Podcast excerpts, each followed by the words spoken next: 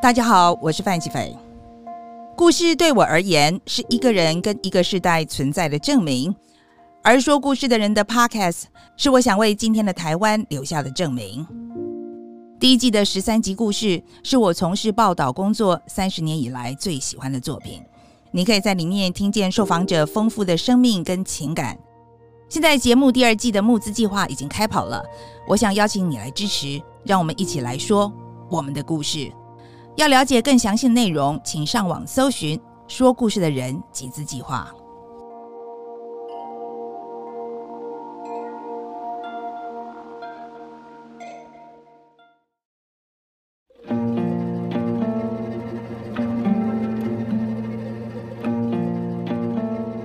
很多年前，我还住在纽约的时候，有一年全家到纽约陪我过年。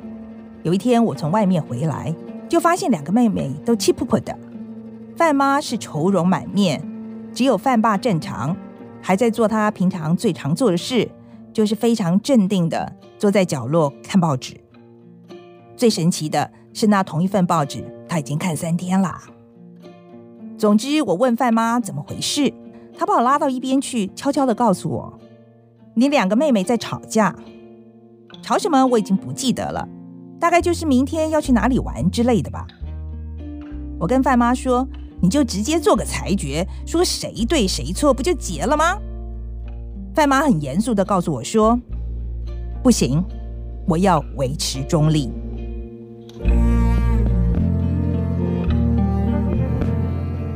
维持中立听起来是一个最开放、最不会得罪人、最容易达成共识的路线。民主要成功，不就是要靠中间派将两边的人拉进来，才能够异中求同吗？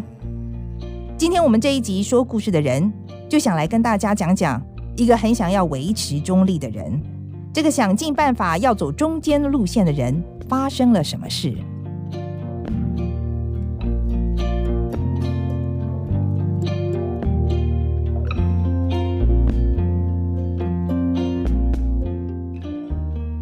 的台语不大好了哈，我我听误啦，听误啦，我听误啦，我只是那个我太久没有讲啊，我国语嘛讲过，我们不讲。不紧的，我们公德一点。对对对对，你自最自然的方式就好了。这是台北市社子岛福安里的里长谢文佳，他说他作为一个里长，一定要维持公正中立，尊重所有人的意见。他自己也认为自己很努力的去执行了。结果，谢文佳在去年底成为台北市有史以来第一个被罢免成案的里长。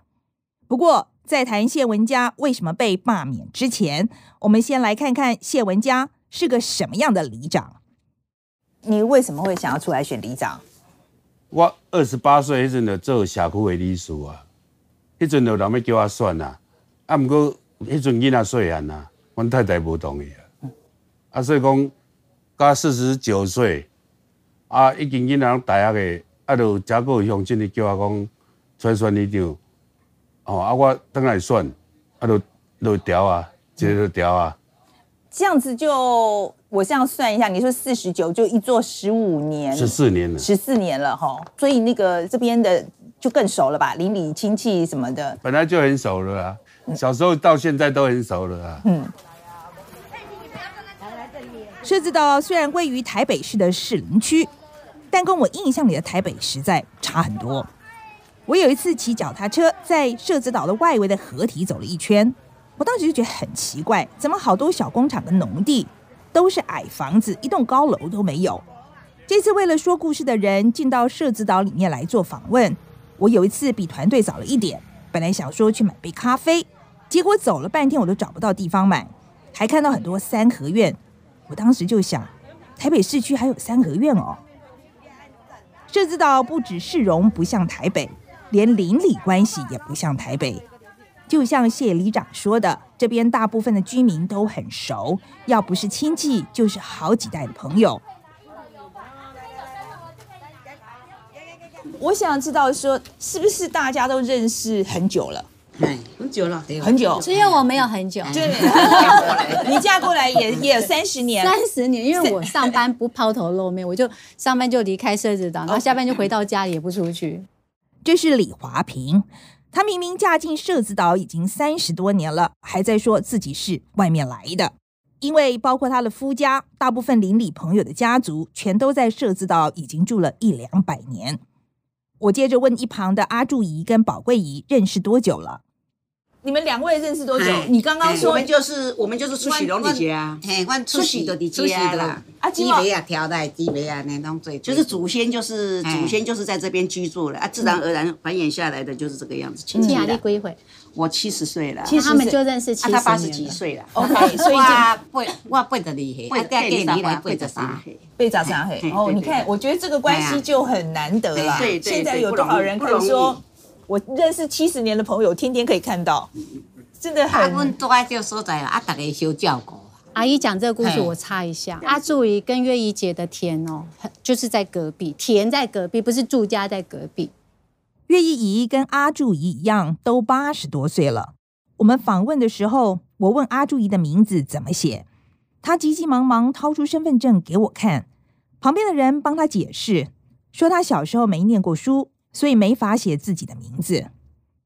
月姨的脸上有风霜的痕迹，因为先生常年卧病在床，所以农地里的所有工作就落到月姨一个人身上。因为月姨姐要照顾先生，一个人种田养家，有很蛮辛苦的。然后因为在种田过程当中没有办法来来回回去煮饭，对不对？阿朱也好甘心哦，每天准备午餐给月姨姐，这就是。互助无偿的，很珍贵的一个社会互助网络，很珍贵。这个外面真的是完全找不到的，而且是出发自内心的，一定要照顾他这样。嗯，狮子岛真的是一个很特别、很特别的地方。像我们上个礼拜跟邻居在吃饭的时候，他就在讲说，最近狮子岛高丽菜在收成了，然后不知道谁就在我家门口掉了两颗高丽菜，我也不知道是谁，因为掉了就走。这很平常的日常生活中会发生的事情，它就是一种温暖，就是有暖度，所以我们会很喜欢这种生活方式。嗯、我们不喜欢那种冷冰冰的方式啦。七十多岁的杨成宝贵也跟我们讲了个他自己家的八卦。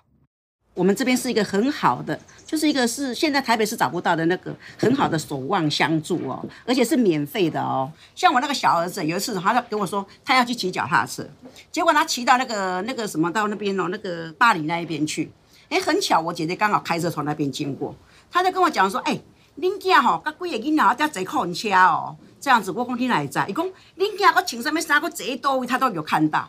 那我儿子回来，我就问他，我说你你给他关门去坐客运车，结果你给他抓他把你去边去，很小那个时候才国小六年级而已呢。那我们怕车子危险呐，结果人家就告诉我说，哎、欸，恁家哈，靠人家坐个倒回去，那我就知道回来可以整理他了。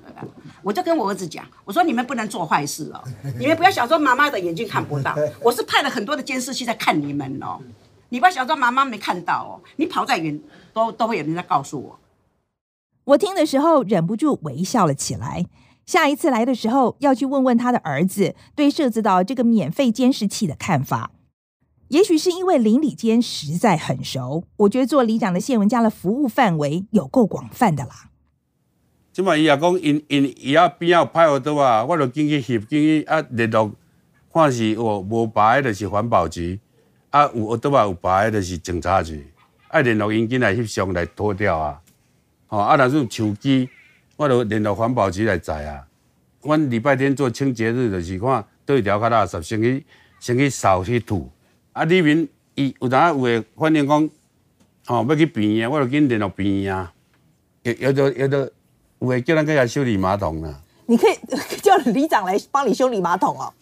有啊有啊有啊。哦啊，咱若家己袂晓啊，咱就叫紧叫水电诶来来修理啊。啊，有诶，有诶，咱去甲拼伊诶，伊诶厝内哦，诶，有诶厝内哦，迄，迄你根本无法度啦，迄日去咁样分到，敢若一个困诶所在棉被安尼啦，啊，紧叫人紧甲整理你诶吼，啊，消毒水紧甲转转哦，我要我把迄因因某诶红椒啊啊，囥喺厝边咧，囥喺这壁甲边仔咧，啊，人人隔壁人安尼一一直讲，啊，你怎啊，你无安处理，啊，我人。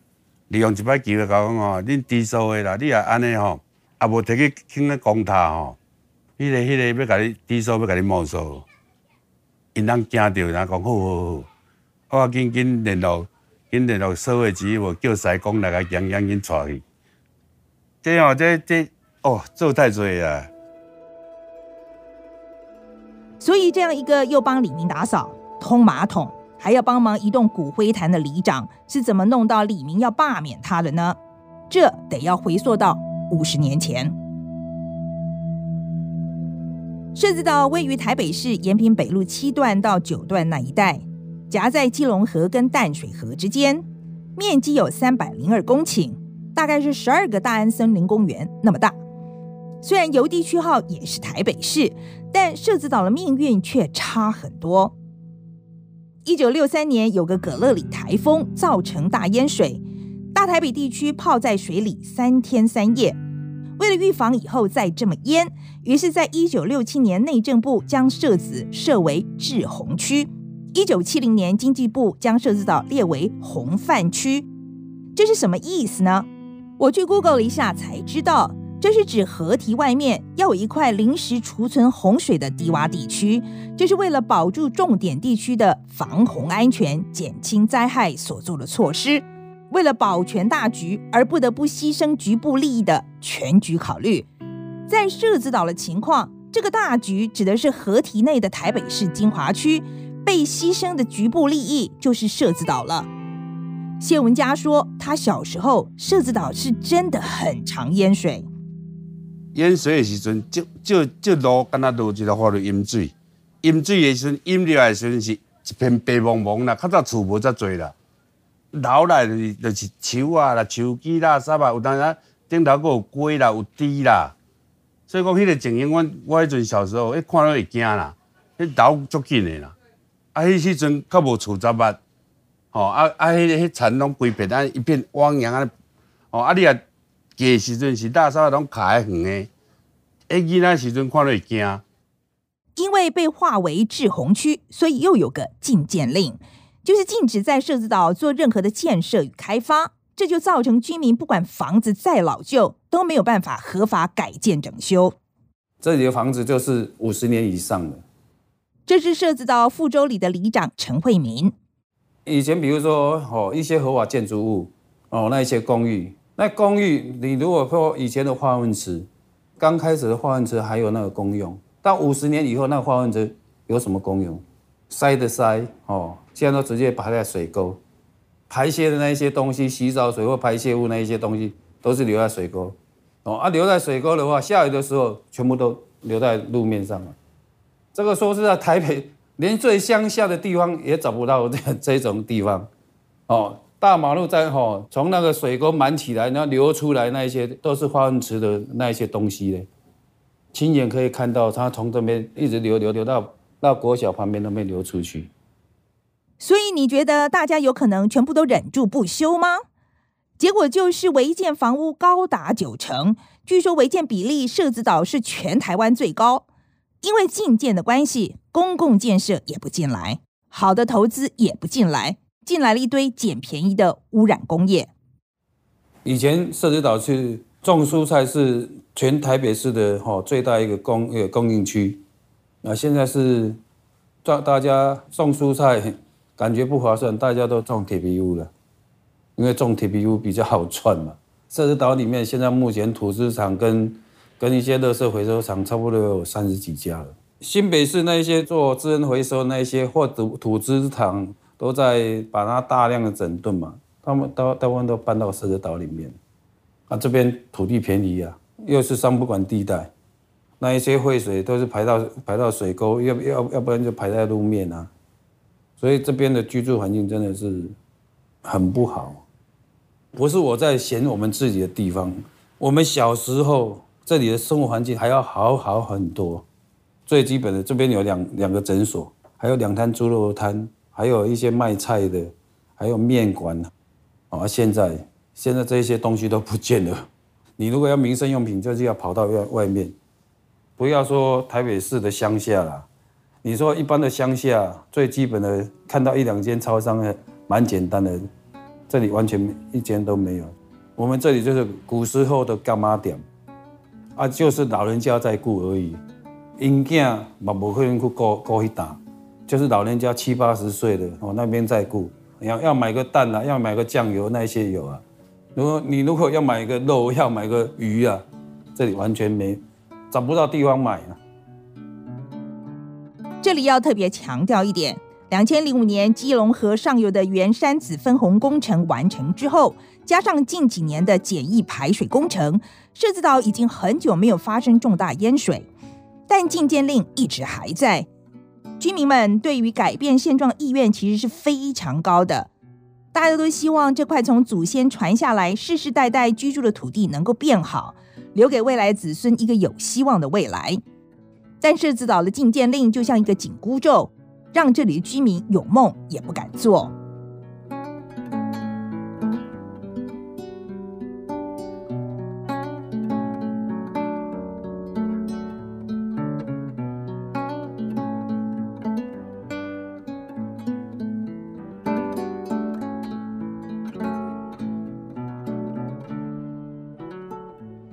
过去五十年，台北市共历任了十三位市长，有八位提出了社子岛需要开发的政见。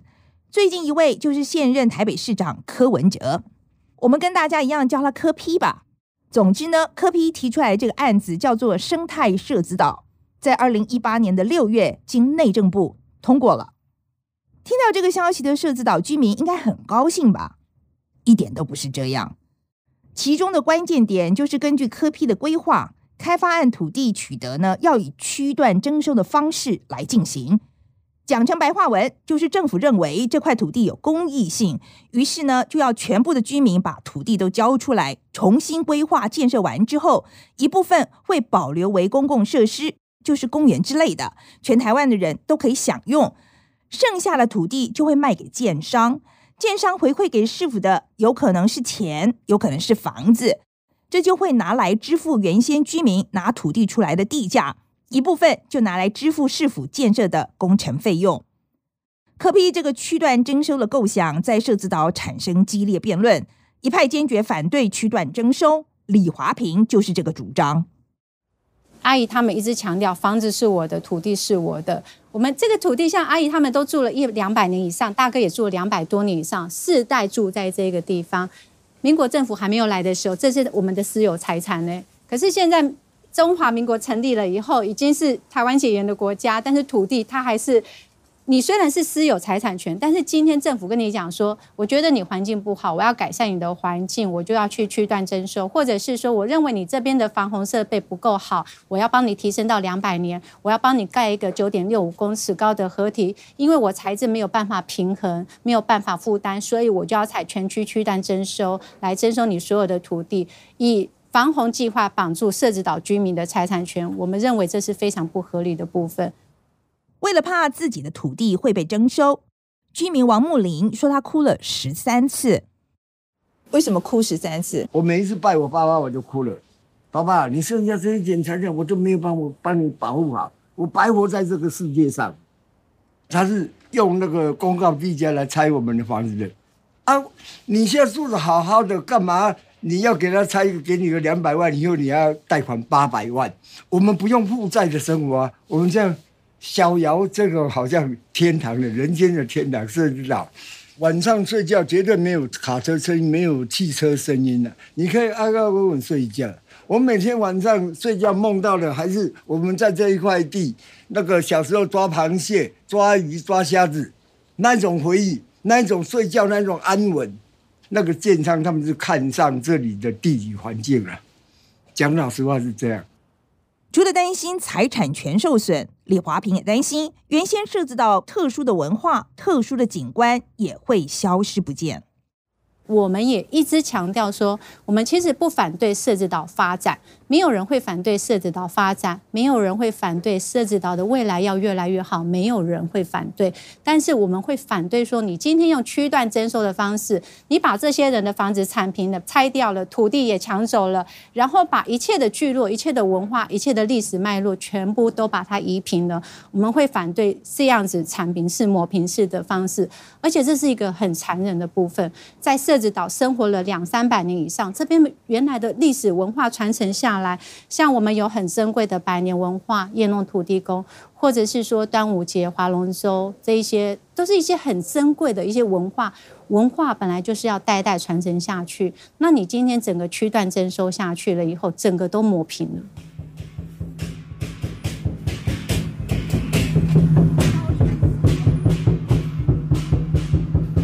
夜弄土地公我这也是第一次听说。元宵节是社子岛最大的节日，每年在这一天，社子岛上呢就会有四名壮丁抬着土地公，坐着轿子绕境，沿途就会有信徒商家把点燃的鞭炮丢向土地公的神轿，鞭炮放得越多，财运越旺。因为是朝土地公放鞭炮，所以叫夜弄土地公。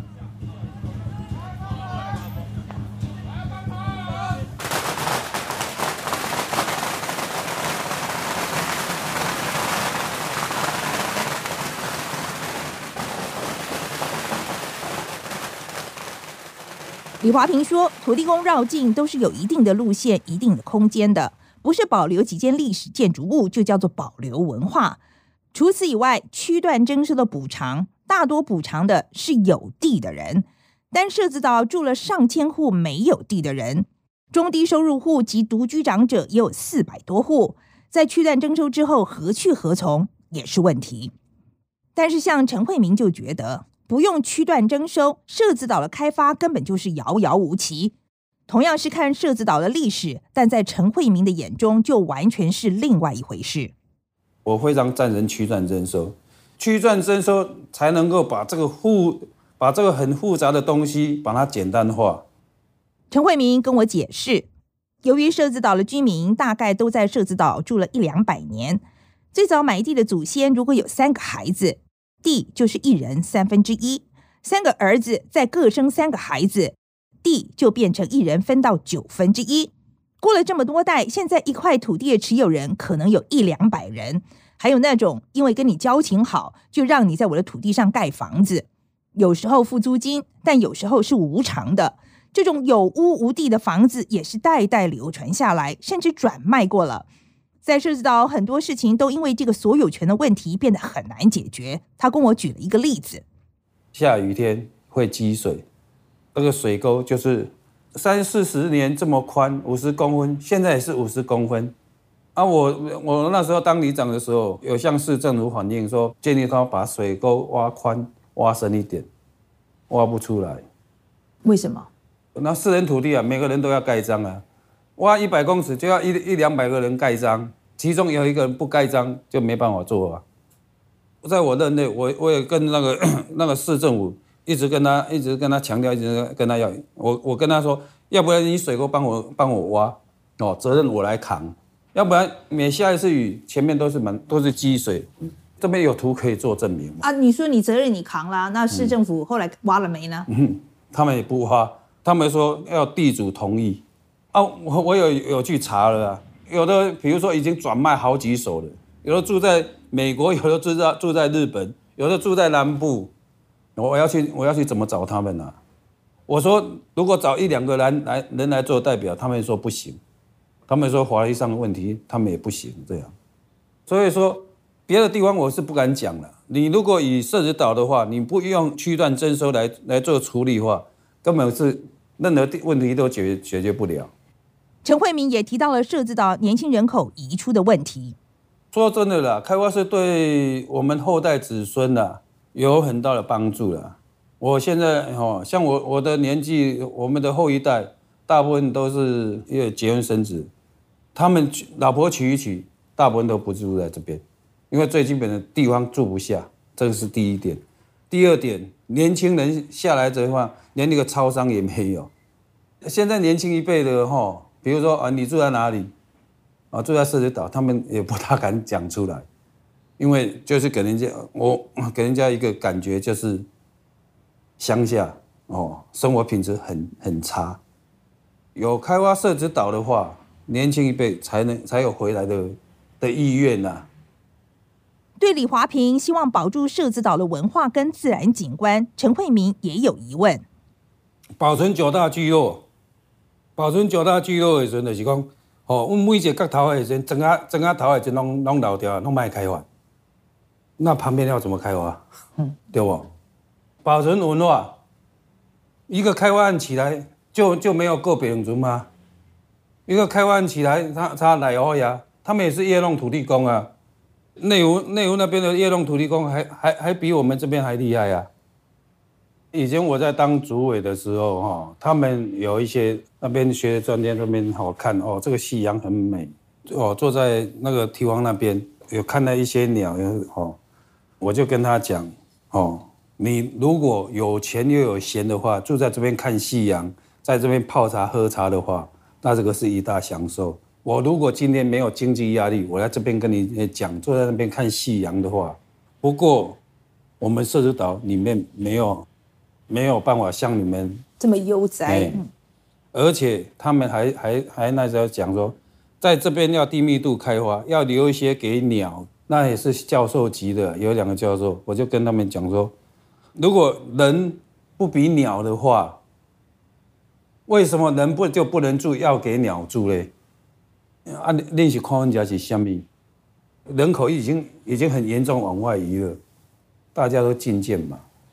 啊！你要考先考虑到人，再考虑到一些动物嘛。慢慢的，社子岛的居民就形成了两大阵营，赞成用区段征收的这边就成立了社子岛居民权益促进会，简称促进会，全力游说居民要同意区段征收；反对的居民这边就成立了社子岛居民自救会，简称自救会，全力游说居民万万不可接受。区段征收，刚开始两边都还是好好讲，但随着涉及到要开发的消息越受瞩目，外面的投资客也来了，买下一部分土地，希望区段征收之后投资便可以快速回报。他们很快就加进了促进会的行列。同一时间，很多学者专家也来了，提供了以前区段征收造成问题的案例，供自就会参考。最常举的例子就是隔壁周美里。在十六年前进行区段征收，结果根据《远见》杂志的报道，台北市府潜在获利三四百亿，企业投资客都赚到钱，但最吃亏的就是李明。像中美里的里长苏福廷就认为安置办法不合理，中美里有三分之一的居民被赶出家园，配售屋盖了十二年才交屋。社子岛居民之间的冲突开始升高，互指对方散布不实资讯。现在我们再回去谈谈谢文佳，对，就是那个会帮李明修马桶的里长谢文佳。我问他站哪一边？你怎么样说？我不要偏哪一边？因为我觉得就是两边都是亲戚朋友啊。我拢尊重人的意见啊。因为我讲啦，你要开发嘛无唔对啊，唔开发嘛无无唔对啊，你拢有理由啊。我做里长的人，我当然是讲爱倚重啊，对不？我是尊重大家意见。我头下是以伊安尼来来来做总理，我我嘛尊重恁要开发的，你无爱开发我嘛尊重，哦啊，毋过当初我嘛是有要叫因两个沟通，因不爱。你怎么样叫他们沟通？他们我是讲恁一日派三个来，啊，咱有啥条件，逐个来来坐落来讲。毋过因因，我讲反正逐个拢大将伊，啊大将伊我都无法度啊，所以讲伊甲我讲我拢无咧沟无咧沟通，我要沟通恁恁无爱啊。因不爱是都哪一边不要？我讲啦，两边这边不爱，两边这边不爱啦。所以讲我要安怎做啊？对吧？先是谁说不要？自救会啊，自救会讲因啊理念嘛无共啊，讲到逐个冤家啊，对吧？哦啊啊，促进会，刚才一直讲要叫我开里民大会，里民大会开了，逐个个冤家啊。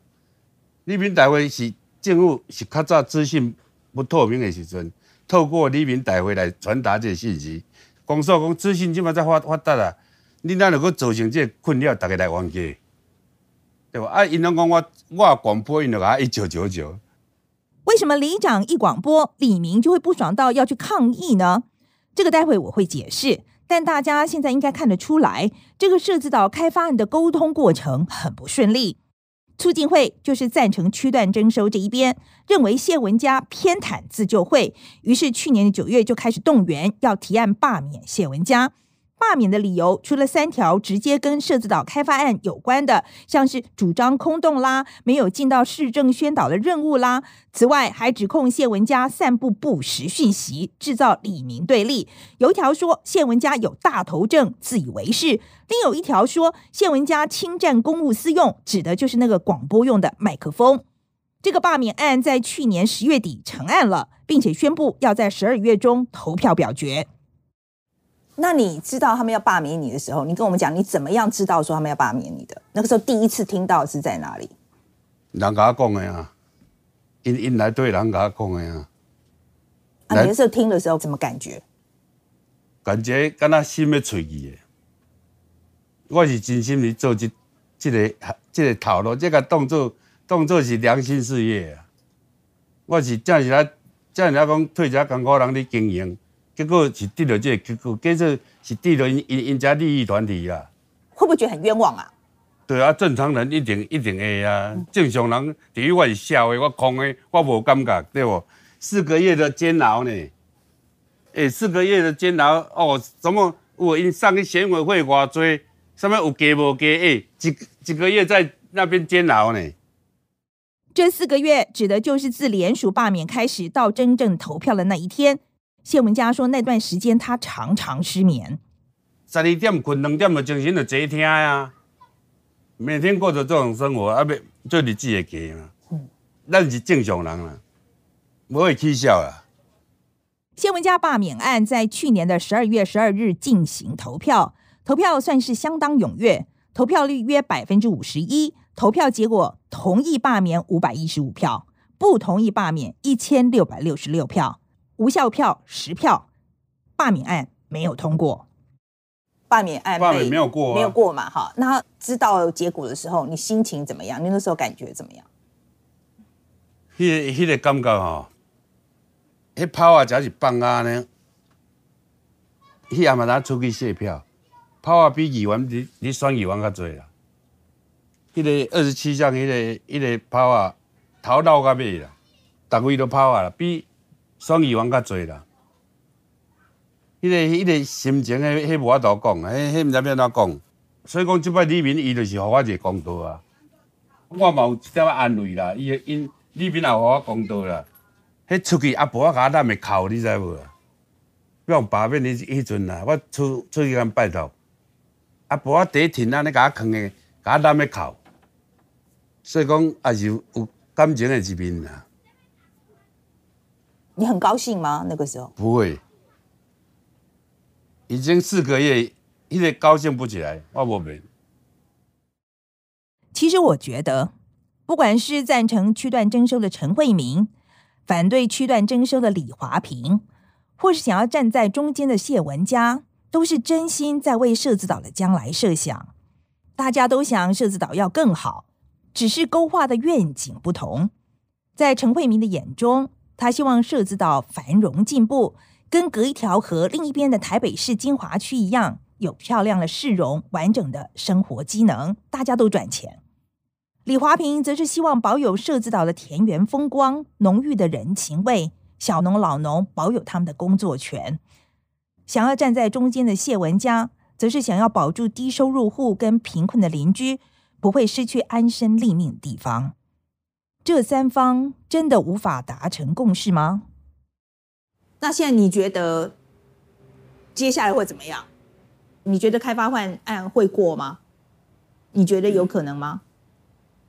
开发现在说 说真的啦，我现在目前还蛮担心的，因为比如说已经已经已经走到这个地步的话，再去给他喊卡的话，那社子岛就完全没有人会进来的，也没有那没有再多加一个校一个疯子要来开发这边，因为开发社子岛现现在算是面积算是蛮大的。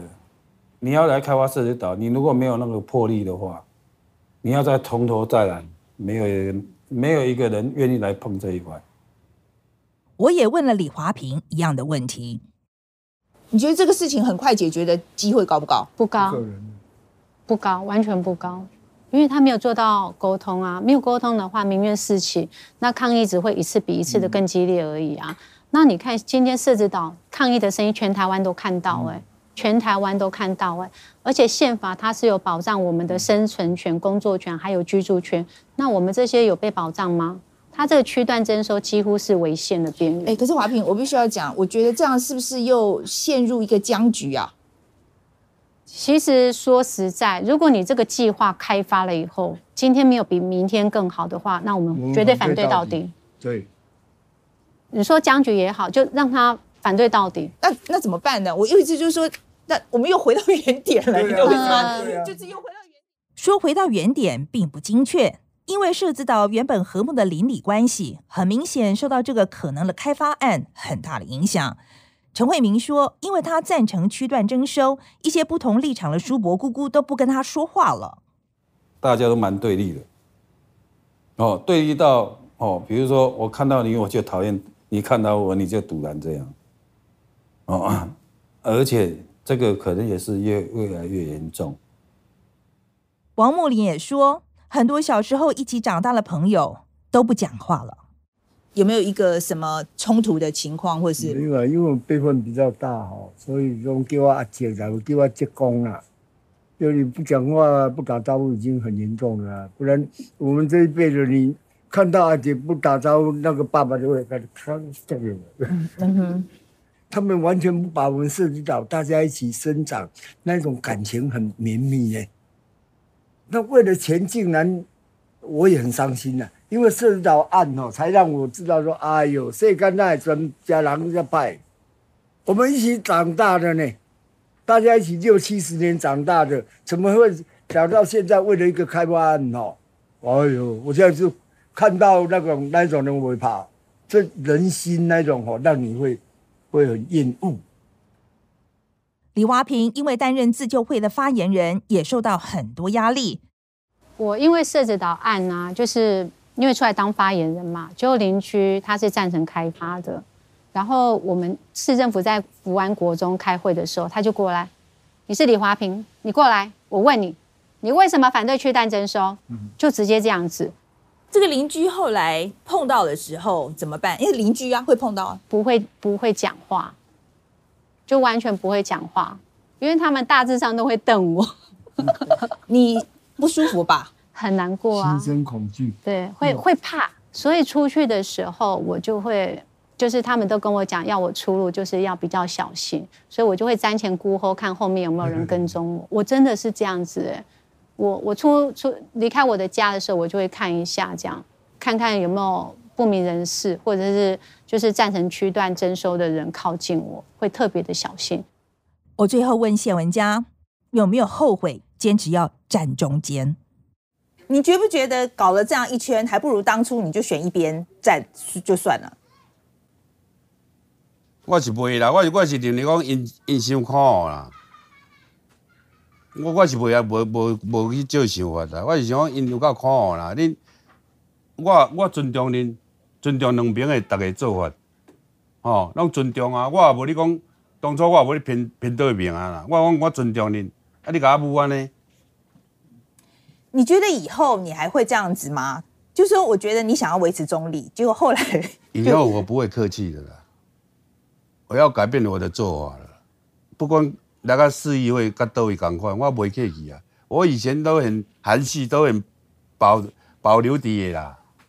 我袂讲我要足冲动的做一个呢，以后我要改变的啦，对不对？我我我安尼嘛是安尼，我今日替里民争取嘛是安尼，里面有看就好啊。我是做我里面的啊，无讲歹听，我今日我去做一个头路，我做一个头路，我今日来做里长，就安尼低声下气，敢若麻糬在人足，在人落，对无？我今日也毋是讲要来贪钱，讲要来遮趁钱啊安怎？在经过被罢免这一次经历之后，谢文佳说，他现在已经选择站在自救会这一边。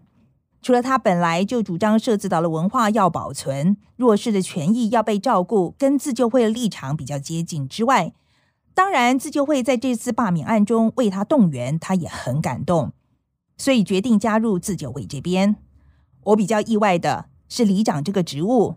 谢文佳说：“他还是会继续做下去。”我看了这地方这所在，这建设龙哦哦，啊你搁搁转一寡，有转一寡地方的人踮那里炒地皮，有诶无诶。我今日我今日就退遮艰苦人咧不服啦。啊无我我我讲我今日我有厝有地，我外口有厝，开我对我来讲我嘛足好诶啊。我今日坚持，阮老爸有讲一句话：名声用钱买袂着诶，对无？啊，人爱有良心，吼啊，心肝做好，袂使去害人。所以我坚持阮老爸话。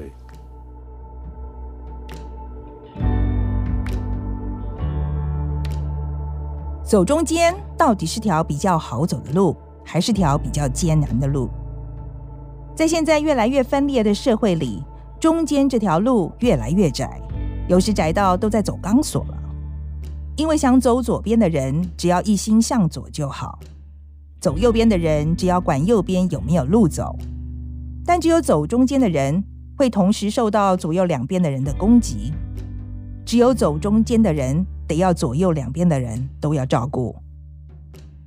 你的顾全大局可能被视为立场不坚定，你的不偏心在旁人看来就是偏心。因为要走中间，所以要有更多的耐性，要有更多的妥协，要不停的说服。说服完左边的人，再来说服右边的人。很多很多时候，还要不停的说服自己，我的妥协。我的耐性，我的委屈，都是值得的，因为只有这样，才能让更多的人一起往前走。